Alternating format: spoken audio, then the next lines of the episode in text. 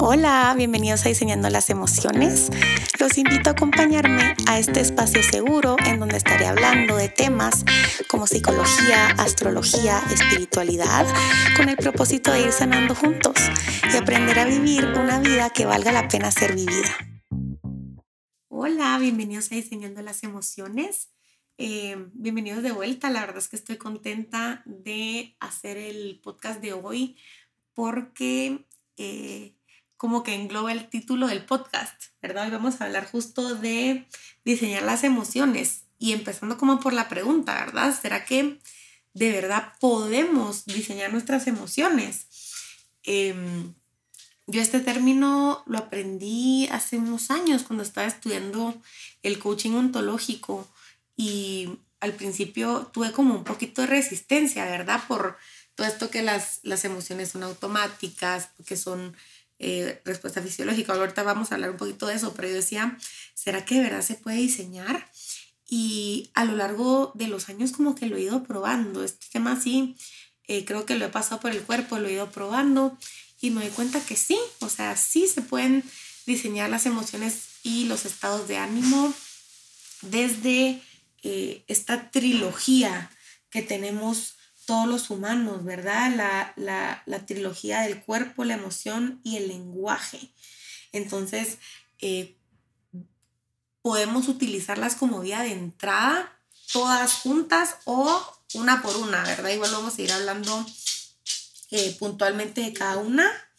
Eh, primero me gustaría como hablar un poquito más como a lo técnico y a lo puntual de qué son las emociones. ¿Verdad? Eh, las emociones se manifiestan física y psicológicamente. Eh, son mensajeras, ¿verdad? Las emociones al final eh, nos dan información de cómo estamos interpretando lo que pasa, ¿verdad? me parece fuerte porque es, viene de una interpretación, ¿verdad? no hay un como misconception de que hay emociones buenas o malas, ¿verdad? Y hay personas que, por ejemplo, buscan mucho estar felices y evitan a toda costa la tristeza o el enojo, eh, sin darnos cuenta que no hay emociones buenas o malas, todas tienen una función, ¿verdad? Es una función adaptativa, es una función eh, positiva, ¿verdad? Eh, hay veces que las emociones pueden ser agradables o desagradables, ¿verdad? Pero no malas, todas necesarias. Eh, incluso, eh, no sé, por ejemplo, el miedo. El miedo adaptativamente nos ha ayudado a protegernos, eh, porque con el miedo entramos como en este fight, flight, de o huyo, ¿verdad? O peleo, ¿verdad? Para preservar mi vida. El enojo es no sé, viene un oso y viene otro animal y quiere, em, no sé, atacar a su bebé y tiene como esta actitud enojada de poder poner límites. El enojo sirve para poner límites y nos damos cuenta eh, que transgredieron nuestros límites cuando viene como este enojo automático, ¿verdad? Em, otra cosa importante de las emociones es que nos predisponen a diferentes acciones, ¿verdad? O sea, son adaptativas, tienen diferentes manifestaciones físicas. Eso es, eso es algo que las hace distintivas, ¿verdad? De que podemos saber, por ejemplo, yo trabajo mucho con niños y, cuando trabajamos de inteligencia emocional, eh, dentro de las cosas que, que trabajo mucho es cómo se siente en el cuerpo. ¿verdad? Por ejemplo, a mí el miedo. Yo cuando siento miedo me, me sudan las manos, empiezo a temblar un poquito, eh, se me palpita el corazón, ¿verdad? Entonces, hay veces que eh, tenemos estas manifestaciones corporales que nos dicen, nos muestran y nos dan como la luz de qué es lo que está pasando. Em, las emociones se producen con la interpretación de un hecho, ¿verdad? No son los hechos en sí, ¿verdad? No estoy feliz porque eh, me celebraron mi cumpleaños. Estoy feliz porque la gente que amo eh, se tomó el tiempo, ¿verdad? Es una interpretación, todo, ¿verdad? Em, y bueno, eso sería como la, emoción, que es como más instantánea, ¿verdad? Más impetuosa, más infrenable, ¿sí? Eh, y de ahí vienen los estados de ánimo, ¿verdad? Que eh, son tal vez un poquito eh, distintas, ya que el estado de ánimo no tiene un desencadenante, no hay un trigger, ¿verdad? No es la interpretación de un hecho, sino que puede ser algo que está como más latente de base, ¿verdad? como por ejemplo la melancolía, estar como de base un poquito triste y no nos vamos a ir a extremos de depresiones, pero sí vamos a hablar como de este estado de ánimo basal o cuando estoy muy bien, sí, a ver, por ejemplo, estoy en paz, estoy tranquila, mi estado de ánimo es de alegría y pasa algo que sin querer me choco con un árbol, qué sé yo, un choque pequeño. Quizás si mi estado de ánimo de base hubiera sido de irritabilidad, de molestia, de enojo, hubiese reaccionado de una manera, pero si estoy en calma, puedo verlo con otros ojos, ¿verdad? Entonces, em, viendo esto, ahora vamos a lo que vamos, ¿verdad? ¿Será que se puede cambiar el estado de ánimo? ¿Será que se puede cambiar la emoción? ¿Verdad? Y la respuesta es sí. Cuando cambiamos la interpretación de lo que está pasando, podemos cambiar la emoción, ¿verdad? Hay algo también en el coaching que se llama reconstrucción lingüística, ¿verdad? Y eso habla de diferentes vías de entrada para resignificar y reconstruir ciertas emociones, ¿verdad? Entonces, eh, como les hablé al principio de los tres dominios principales de, de esta trilogía que tenemos todos, ¿verdad? Sería, por ejemplo, desde el cuerpo. ¿Cómo podemos cambiar la emoción entrando por el cuerpo? Eh, una sería la postura, ¿verdad? Podemos cambiar nuestra postura, podemos eh, hacer ciertos ejercicios, ejercicios de yoga, por ejemplo, a mí me pasa que estoy muy ansiosa y hago una clase de yoga y de verdad me cambia la vida, o sea, mi emoción es absolutamente otra. Eh, otra importante es la meditación, la respiración, ¿verdad? Aprender a, relajarnos, eh, escuchar música, bailar. Em, con esto tengo un ejemplo puntual que me pasó hace unos años, que estaba volviendo de un viaje, estaba en Berlín, volví de un viaje que fue muy, muy difícil para mí y estaba en el aeropuerto de Madrid, me acuerdo, estaba en Barajas y yo en, en el baño, yo solo lloraba y lloraba y lloraba y un momento dije, no, no, no, no, no, para, esta emoción ahorita ya puedo resignificarla y puedo cambiarla. Y mi manera de cambiarla fue, la verdad es que si alguien me hubiera visto, dice esta loquita, me metí al baño a escuchar música, así mi reggaetón, y me puse a bailar como pude, y yo seguía llorando, pero mi cuerpo ya estaba bailando, ya estaba escuchando otra cosa, y cuando sentí estaba otra vez en calma. Estaba tranquila, estaba... pasó, ¿verdad? Eso es lo que pasa con las emociones y yo no sé, espero que hayan escuchado el episodio de vulnerabilidad que grabé con, con Mafer Morán, hablando de que las emociones, todas las emociones tienen un pico, son como olas, ¿verdad? Tienen un pico, pero al final bajan. Y eso es muy importante para el diseño del, estado de ánimo y de, las emociones, ¿verdad? Eh, entonces, bueno, ese fue mi ejemplo la verdad es que no sé si, si, hizo mucho sentido, pero a mí me escribió y me he dado cuenta de eso. Si me levanto triste, pongo música feliz y cuando siento ya llegué al otro lugar un poco más tranquila. Em, otra cosa que puede servir desde el cuerpo es el tapping, ¿verdad? Vamos a tener un episodio puntual del tapping, pero el tapping es un recurso que viene de la medicina china y de la, de la acupuntura, ¿verdad? Que hay ciertos puntos energéticos en el cuerpo que al tocarlos nos ayuda tanto a regular el sistema nervioso como a anclar al momento presente, ¿verdad? Entonces se puede hacer con reafirmaciones, eh, perdón, con afirmaciones, eh, se puede hacer eh, reprocesando trauma. El tapping nos puede ayudar mucho, pero es desde lo somático, ¿verdad? Desde el cuerpo. Hay una memoria celular que nosotros tenemos a veces. Por eso es que hay, no sé, por ejemplo, con el trauma, hay, hay ciertas ciertos olores que nos despiertan, que nos llevan a cierto momento, tenemos un flashback, una reexperimentación e inmediatamente sentimos, ¿verdad? Siempre que pensamos, sentimos, ¿verdad? Hay una conexión directa.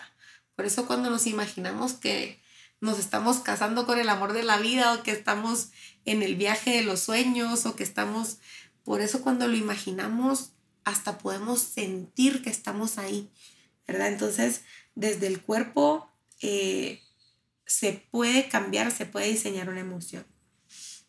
Ahora, eh, desde el lenguaje, ¿verdad? Algo importante del, tema del lenguaje es que viene como muy ligado también con la meditación, ¿verdad? Porque eh, el poder observar sin juzgar nuestros pensamientos nos ayuda a entender cuál es la emoción que estoy sintiendo, ¿verdad? por ejemplo, verbalizarlo. Ahorita estoy sintiendo ansiedad. Esto que está pasando en mi cuerpo, esto de, de sentir una sonrisa de oreja a oreja que no puede parar, esto se llama alegría. O esto es, ¿verdad? Calma. O esto es eh, malestar. Pero como poder nombrarlo, primero notarlo, por eso les hablaba del mindfulness, ¿verdad? primero notarlo, segundo nombrarlo y desde el lenguaje poder hacer la reconstrucción lingüística, ¿verdad? Eh, muchis, hay un tema que me hace pensar mucho con el tema de las emociones, como siendo psicóloga, que hay muchas personas que eh, como que se culpabilizan por a veces tal vez no mejorar o por seguir sintiendo lo mismo o por estar estancado en cierto tema. Y el tema es que no somos responsables de nuestros estados de ánimo, nuestras emociones.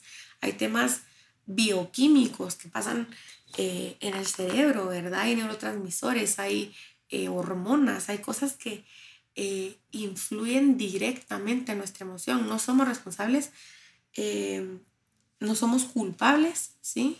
Pero sí somos libres de elegir quedarnos o no quedarnos ahí. Y ahí vienen un montón de cosas, ¿verdad? Ahí vienen la terapia, ahí viene el autoconocimiento, ahí viene si es necesaria la medicación, ¿verdad? Pero el tema es primero eh, poder verlo, eh, poder darnos cuenta, bueno, cerrando este tema, abriendo, como continuando con el tema de cómo modificar desde lo lingüístico, ¿verdad? ver la historia que nos contamos toda la vida y todos los recuerdos están hechos a base de historias de que, nosotros nos contamos en base a la interpretación de los hechos de cómo lo vivimos. Por eso es que hay hermanos que crecieron en la misma casa, tuvieron las mismas cosas, sin embargo, tuvieron vivencias, experiencias y emociones completamente distintas, ¿verdad? Porque es la interpretación de cada uno. Em, entonces, eh, identificar. Creo que desde lo lingüístico vamos primero por identificar qué es lo que está pasando, qué me estoy contando, desde dónde estoy. Algo que noto mucho es el tema del, papel de víctima. Esto lo he visto y hasta a veces hasta lo he hecho, ¿verdad? De, contar una narrativa de em, victimización. Entonces cuando empezamos a decir, bueno, esto es vamos a hacer un podcast de los actos lingüísticos. Hoy no me voy a meter mucho en eso, pero por ejemplo, solo diferenciar entre un juicio, un juicio es una opinión, ¿verdad? Y un hecho o una afirmación que es algo como real, tangible, ¿verdad? O sea, yo puedo afirmar que un que la grama es verde pero mi juicio es que la grama es linda o que la grama es fea. Entonces, poder diferenciar entre la opinión y el hecho nos puede ayudar, ¿verdad? Eh, hay, una, hay una chica, bueno, es una señora en realidad, que se llama Byron Katie, y ella tiene esta metodología que se llama The Work. Y en, en The Work lo que hace es que hay cuatro preguntas eh, principales, ¿verdad? Que se usan como para desmantelar creencias, ¿verdad? Vamos a ir, vamos desmantelando las creencias. Y las cuatro preguntas, la primera es eh, preguntarte, ¿es esto verdad? La segunda es, estoy, tengo la certeza absoluta de que esto es verdad. La tercera es, ¿cómo reacciono cuando tengo este pensamiento? Y la última, que es mi favoritísima, es, ¿quién sería sin este pensamiento? ¿Verdad? Y esto viene desde las inseguridades que tenemos, desde el tema, eh, temas de trabajo, temas de relaciones interpersonales, eh, Vamos a poner un ejemplo puntual, tal vez un poquito más light, ¿verdad? Para que se entienda. Eh, una creencia es, mi novio no me contesta el celular porque no le importa. Esa puede ser una creencia. Entonces, la, primera pregunta es, ¿es esto verdad? ¿A mí me consta? No lo sé. Puede ser que desde la emoción te diga, sí, porque no me contesta, ya pasaron tres horas. Segunda pregunta. ¿Tengo la certeza absoluta que esto es verdad? No. Puede ser que está en una reunión de trabajo, puede ser que está echándose una siesta, puede ser que esté con su familia, puede ser que esté con su jefe, que pasó X, Y o Z. O sea, en realidad es ir preguntándonos, ¿verdad? ¿Cómo reacciono cuando tengo este pensamiento? Esa sería la tercera pregunta. Entonces, ¿cómo reacciono? Me pongo a la defensiva, me enojo. Eh, eh, después él me contesta y si se tardó cuatro horas, yo me tardo siete. Eh, entonces al final se vuelve como una pelea que vino de una interpretación, ¿verdad? Y por último, ¿quién sería sin este pensamiento? Sería una persona que está haciendo lo que tiene que hacer sin pensar en qué momento me va a contestar el otro. Sabiendo, por ejemplo, bueno, lo amo, me ama, estoy segura de esto, hablamos cuando hablemos, ¿verdad? Pero es poder desde lo lingüístico, eh, poder eh, ir diseñando, ¿verdad? Estas emociones. Em, entonces, bueno, ya vimos el cuerpo, ya vimos eh, lo lingüístico y ahorita me gustaría ver cómo desde el, desde, em, perdón, sí, ya vimos el cuerpo, el lenguaje y ahorita vamos a ver lo que es la emoción como en sí, ¿verdad? Hay ciertas técnicas cognitivas conductuales que nos ayudan a eh, modificar la emoción, por ejemplo, replicando estados de calma.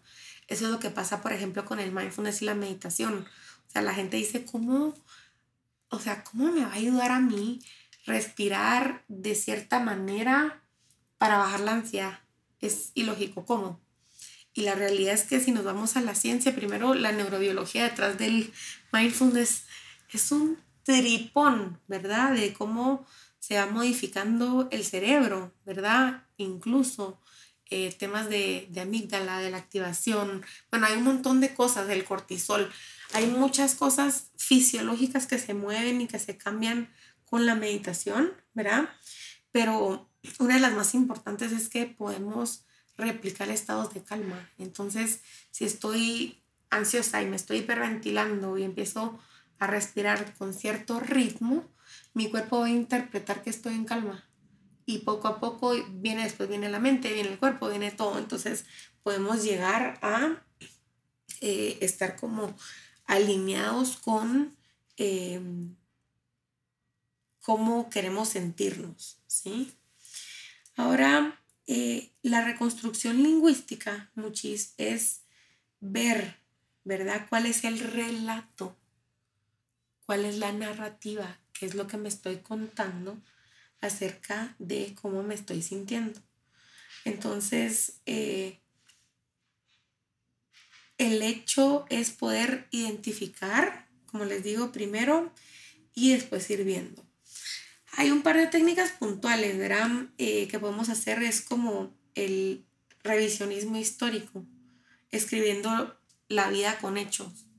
A mí esto me lo hizo ser mi terapeuta a la madre, fue difícil, pero al final me sirvió, me dijo, quiero que me escribas tu autobiografía con hechos, sin juicios. Y de verdad cambió todo, porque era, eh, y me decía, tienes que hacerlo de los 0 a los 5 años, de los 5 a los 10 y sucesivamente. Entonces, por ejemplo, era empezar, nací el 27 de agosto del 93 en el Hospital Bella Aurora, mi papá Rodrigo, mi mamá Mireya, mi ta, ta, ta, ta, ta, ta, ta. A los dos años nace mi hermano, a los, ¿verdad? Pero así como em, contándolo de esa manera, podemos separar y podemos reinterpretar y reescribir nuestra historia. Porque tal vez vuelvo a un momento en donde me sentí mal y lo vuelvo a recordar con eso y se tiñe. Ese es el tema de las emociones, que, que es como, como si fuese tinta, ¿verdad? Que de verdad tiñe eh, la historia. Entonces, qué lindo saber que tenemos este, esta capacidad de también eh, borrar esta, esta mancha y reescribir nuestra historia. ¿Verdad? Entonces, em, creo que es importante esto de poder expresar y primero identificar, segundo expresar y tercero, reparar las emociones. Creo que, por ahí va, creo que es un reto enorme, eh, como dejar que no nos ganen, ¿verdad? Em, pero saber que es, es, un juego, al final yo creo que está bueno verlo así, ver, esto es parte de mi experiencia humana, en mi experiencia humana vengo a sentir. Sentir es para los valientes, los valientes sentimos todo. Los valientes sentimos mucho. Los valientes somos capaces de darnos cuenta y de diseñar la vida que queremos tener. Es posible. Entonces, eh, como que tomando estos tres dominios, em, yo quisiera eh, cerrar este podcast invitándolos, ¿verdad? Como a que en la semana puedan ver si hay alguna emoción, si hay algo que puedan ustedes en conciencia absoluta modificar desde un lugar amoroso. Y no viene, como les digo, como les dije al principio, ¿verdad? No viene desde el miedo de sentirlo. No lo voy a hacer para no sentirme mal, voy a hacerlo eh, por amor a mí, ¿verdad? Por deseo a ver las cosas desde un punto de vista distinto. Y creo que podemos ir resignificando la vida resignificando la historia a través del lenguaje, a través de todas estas herramientas eh, y regalos que tenemos los humanos. Y, y diseñarnos, diseñar nuestras emociones. Em, espero que les haya gustado y que les haya servido este podcast. Eh, les agradezco como siempre por, por escucharme y les mando un besote. Chao, chao.